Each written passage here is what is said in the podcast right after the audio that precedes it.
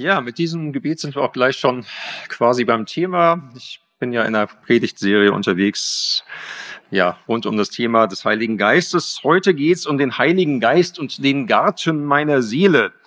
Ich habe es schon mal irgendwann erwähnt, ich habe so ein kleines Gartentrauma. Ähm, also äh, mein Vater kam vom Bauernhof und äh, wir hatten zu Hause ein richtig großes Gartengrundstück und einen riesengroßen Gemüsegarten dabei. Ne? Und Apfel- und Kirschbäume und Johannisbeer und äh, Stachelbeersträucher und was es noch alle gibt.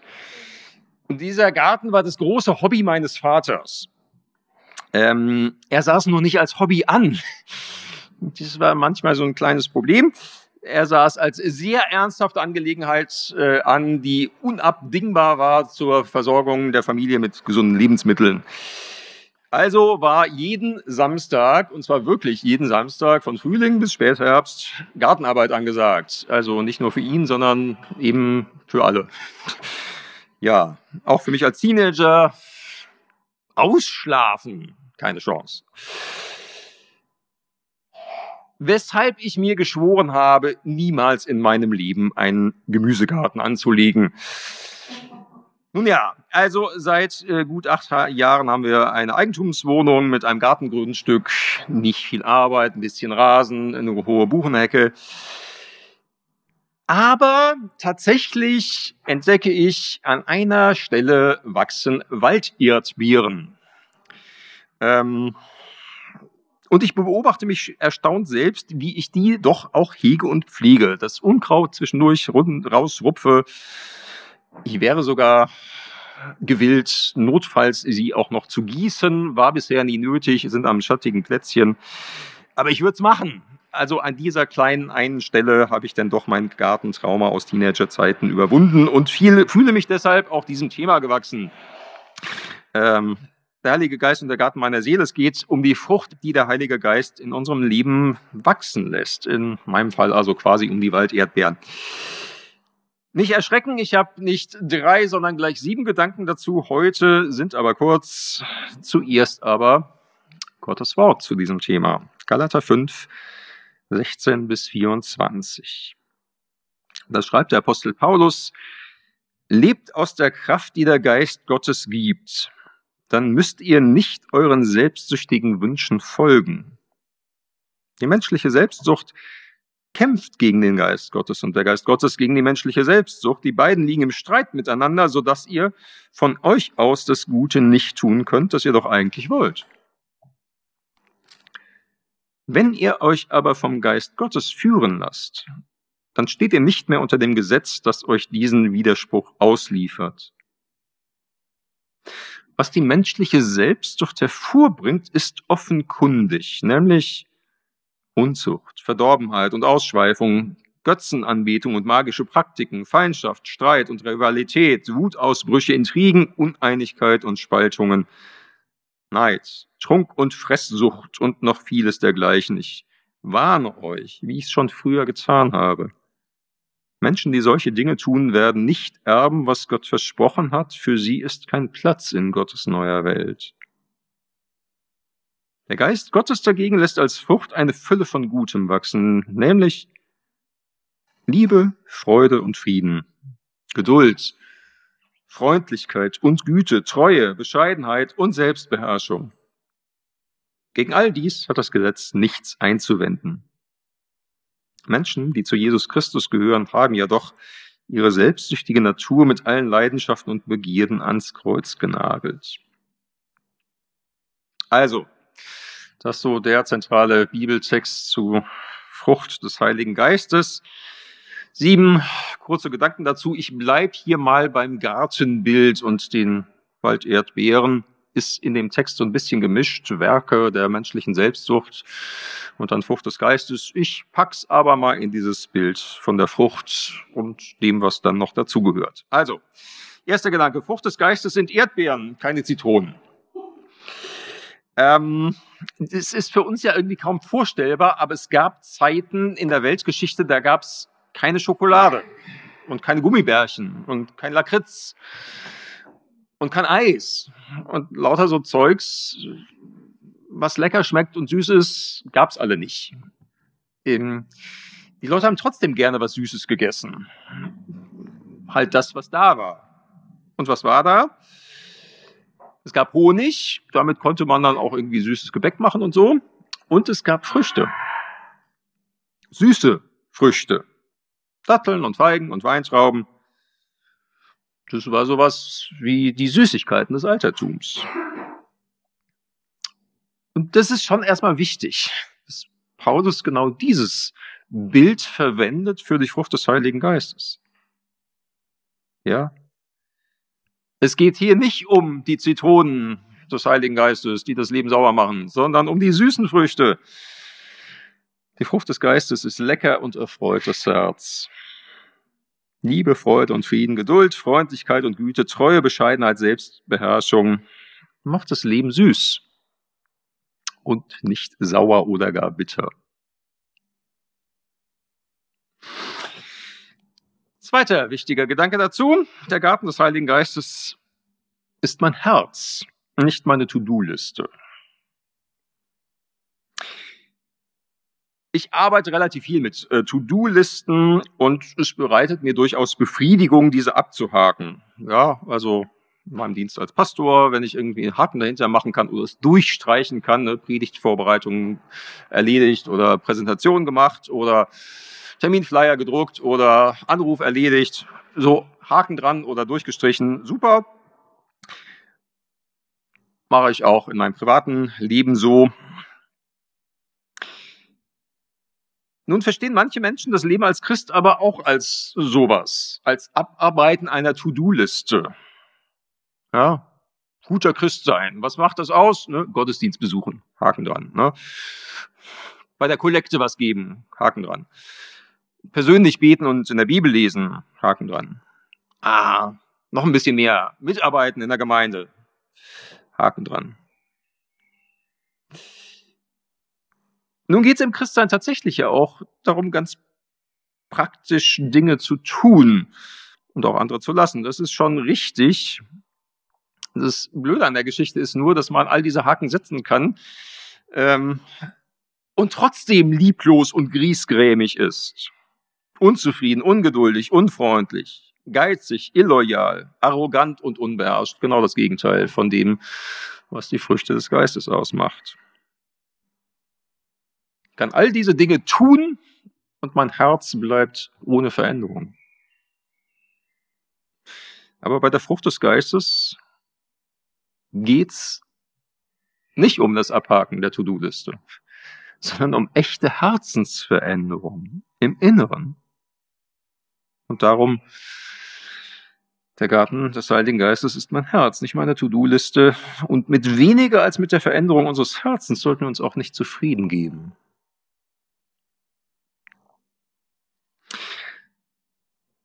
Dritter Gedanke. Frucht wächst natürlich. Ich muss sie nicht selbst basteln. Es gibt ja viele Dinge, die passieren nicht von selbst. Ein Haus baut sich nicht von selbst. Eine Wohnung räumt sich auch nicht von selbst auf, denn Müll bringt sich nicht von selbst raus, mein Fahrrad repariert sich nicht von selbst. Wir müssen solche Dinge tun. Und wenn wir sie nicht tun, passieren sie halt nicht oder jemand anders macht's. Bei der Frucht des Geistes benutzt Paulus aber kein Bild, wo wir Menschen etwas selbst machen müssen. Spricht nicht vom Hausbau des Lebens oder vom Aufräumen im Leben. Das wären Dinge, die wir tun müssten, sondern er spricht von der Frucht des Heiligen Geistes. Nochmal zurück zu meinen Walderdbeeren. Wie mache ich die? Naja, ich mache sie gar nicht. Die wachsen. Ich weiß auch kaum was darüber, wie. Also mit Bio, das war nie so mein Ding. Ja, sie brauchen Erde und Sonne, Sonne und Wärme und Wasser. Aber der Rest passiert von selbst. Die Kraft liegt in der Pflanze selbst. Wenn ich dieser Kraft irgendwie Raum gebe, kommt der Erdbeeren raus. Na, so ist es. Auch die Frucht des Geistes wächst natürlich. Ich muss die nicht selbst erarbeiten, nicht selbst basteln. Johannes 15, Vers 5 sagt Jesus in einem etwas anderen Bild, aber auch Frucht. Ich bin der Weinstock und ihr seid die Reben. Wer mit mir verbunden bleibt, so wie ich mit ihm, der bringt reiche Frucht. Wie bringt die Rebe Frucht? Mit dem Weinstock verbunden bleiben. Rest passiert von selbst, passiert natürlich. Wer mit Jesus und dem Heiligen Geist verbunden bleibt, in dessen Leben wächst Frucht. Sogar viel Frucht, sagt Jesus. Und zwar ganz natürlich ohne dass wir es machen müssten. Nichtsdestotrotz, es gibt auch einen Unterschied zwischen Erdbeerpflanzen und Unkraut und das wäre mein vierter Gedanke. Ich bin ja eigentlich so ein Fan von Naturgarten. Ne? Das ist immer schon ein schönes Wort dafür, dass es eigentlich relativ verwildert ist. Aber so mein Motto im Garten ist, was wächst, das wächst. Ne? Löwenzahn und Moos und Farn und äh, Waldmeister sowieso. Und äh, ich spreche da auch gar nicht von Unkraut, sondern von Wildpflanzen. Aber ehrlich gesagt, wo meine Erdbeeren wachsen, ist das anders.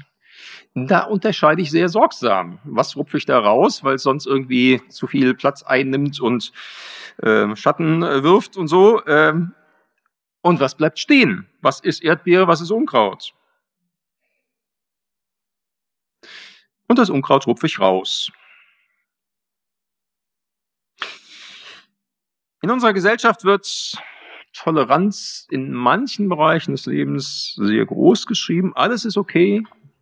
Alles kann und muss man irgendwie verstehen.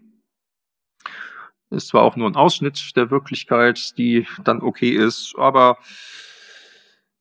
ja, wenn es um solche Dinge geht, dann entschuldigen wir uns gerne mit dem Satz, naja, ich bin halt so. Ich bin halt jetzt horn, ich kann mal halt nichts machen. Ich trinke halt mal einen über Durst. Ich kann XY einfach nicht ab. Wenn ich da, wenn ich den oder die Person nur sehe, sehe ich einfach gleich schon rot. Ich bin halt so. Und weil ich so bin, ist es auch okay. Muss man verstehen. Wenn man so argumentiert, unterscheidet man nicht zwischen Unkraut und Erdbeere. Ja, kann schon sein, dass da irgendwie was im Wesen angelegt ist, wo es lange dauert, bis man die Wurzeln rausgerupft hat, ist schon richtig. Aber es ist schon trotzdem wichtig zu unterscheiden. Was ist denn nur Unkraut und was ist Erdbeere? Und wir haben das ja vorhin gelesen. Paulus macht da zwei Listen auf. Die Frucht des Geistes und die Werke menschlicher Selbstsucht. Unzucht, Verdorbenheit und Ausschweifung, Götzenanbetung, magische Praktiken, Feindschaft, Streit und Rivalität, Wutausbrüche, Intrigen, Uneinigkeit und Spaltungen, Neid, Trunk und Fresssucht und noch vieles dergleichen. Ja, das ist eben keine Frucht des Geistes, das ist Unkraut. Werk menschlicher Selbstsucht. Und es ist wichtig, sorgsam zu unterscheiden. Was ist denn nun gute, süße Frucht des Geistes? Und was ist Unkraut, das weg soll?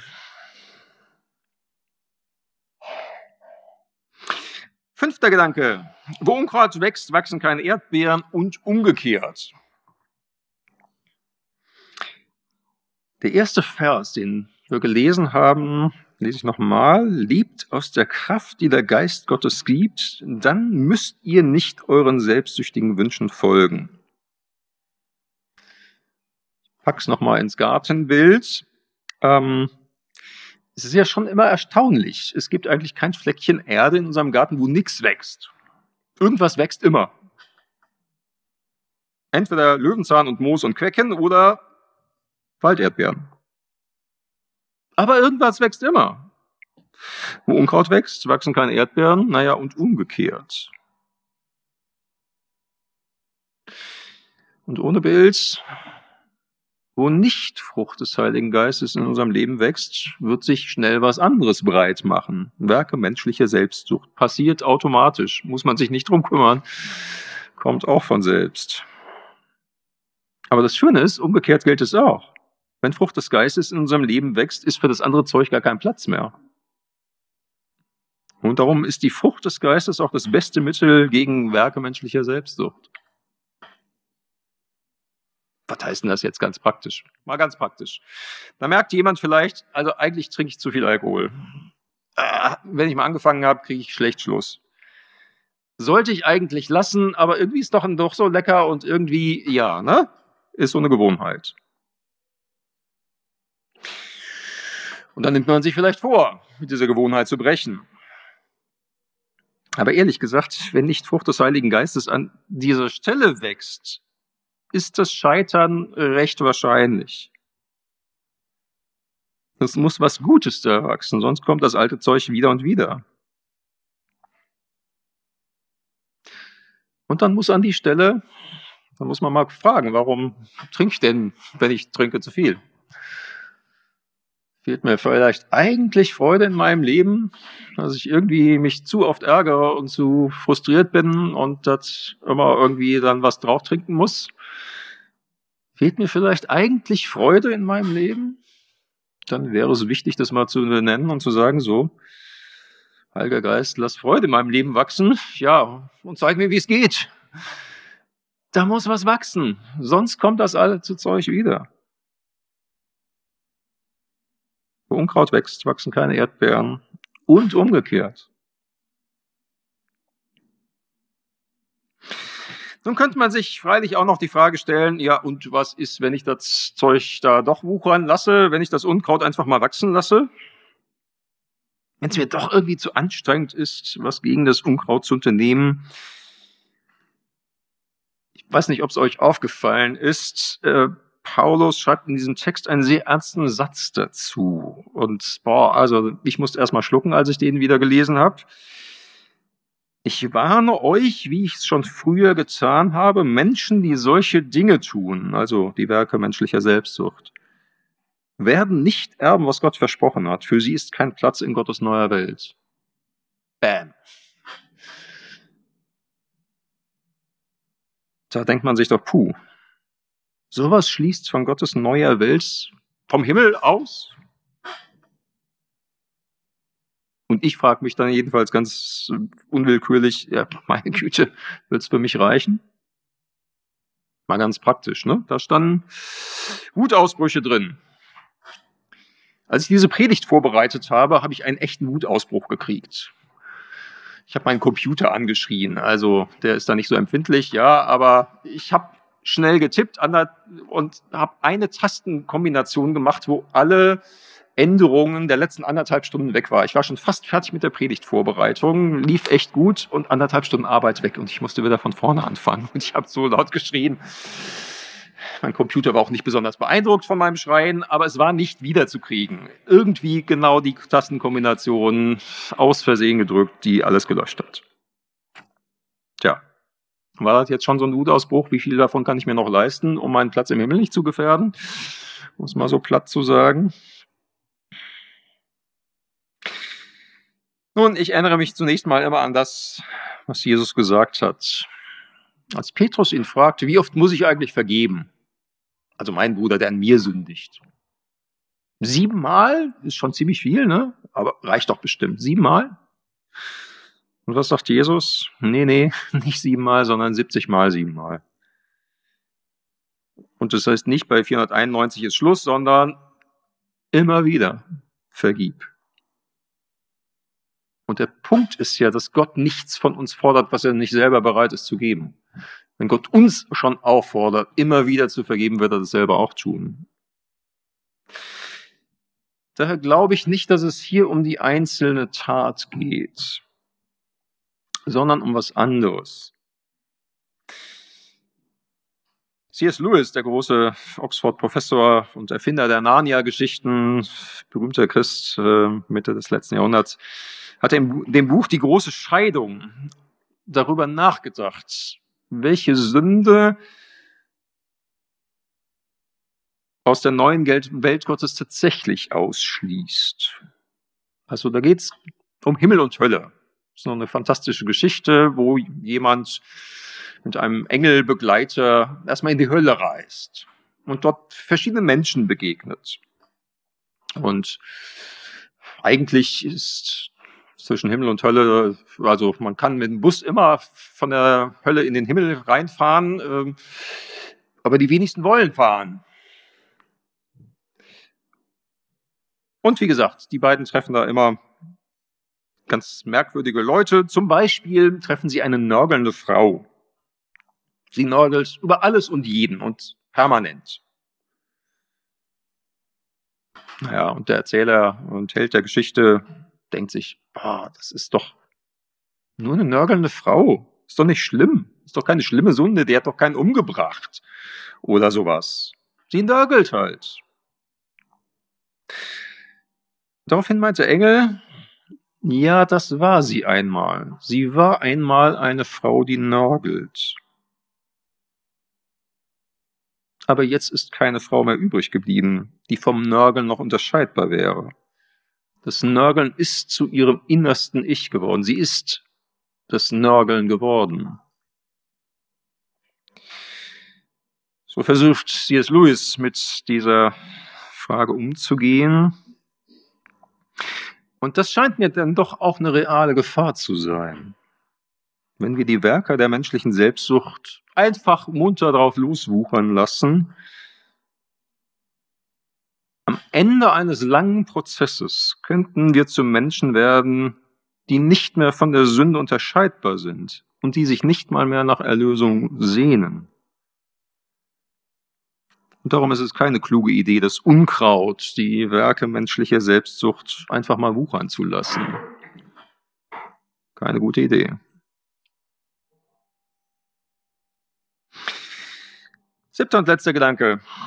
Frucht wächst zwar von selber, aber ist doch auch kein Zufall.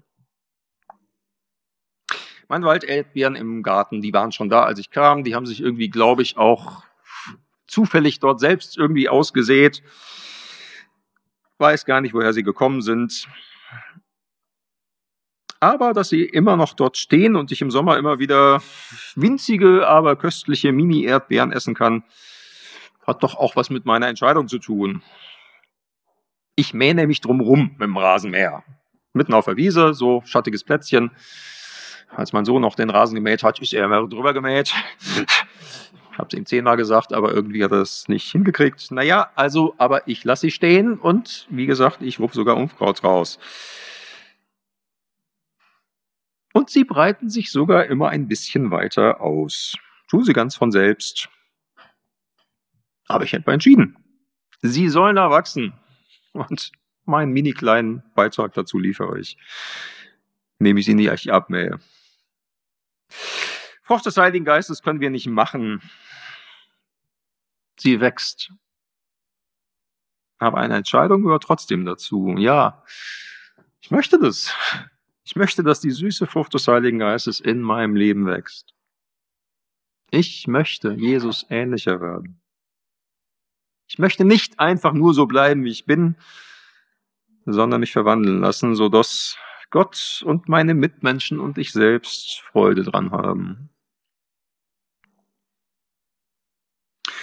Und darum ist es immer ein guter Startpunkt, genau darum zu beten. Dass gute Frucht des Heiligen Geistes in unserem Leben wächst. Denn dieses Gebet zeigt, ja, ich will es. Und das lasst uns jetzt ganz schlicht tun. Wir beten miteinander. Vater im Himmel, wir wünschen uns, dass gute, süße Frucht deines Heiligen Geistes in unserem Leben wächst Liebe, Freude und Frieden, Geduld, Freundlichkeit, Güte, Treue, Bescheidenheit und Selbstbeherrschung. Zeig uns, wo wir nach den alten Mustern menschlicher Selbstsucht handeln. Und hilf uns, diese Muster abzulegen. Und hilf uns ganz eng mit dir, Jesus, und deinem Heiligen Geist verbunden zu bleiben. Du hast verheißen, dass aus der Verbindung zu dir viel Frucht wächst. Danke für diese Verheißung und hilf uns bei dir zu bleiben. Amen. Und wir bitten jetzt für uns alle, ob hier oder zu Hause, um Gottes Segen. Und so segne euch der dreieinige Gott. Es segne euch Gott der Vater. Er versorge euch mit allem, was ihr zum Leben braucht. Er segne euch Jesus Christus, sein Sohn. Lasse euch immer tiefer ins Herz rutschen, wie sehr er euch liebt. Und es segne euch Gott, der Heilige Geist. Er lasse seine gute und süße Frucht in eurem Leben wachsen. So segne euch. Gott, der Vater, der Sohn und der Heilige Geist. Amen. Amen.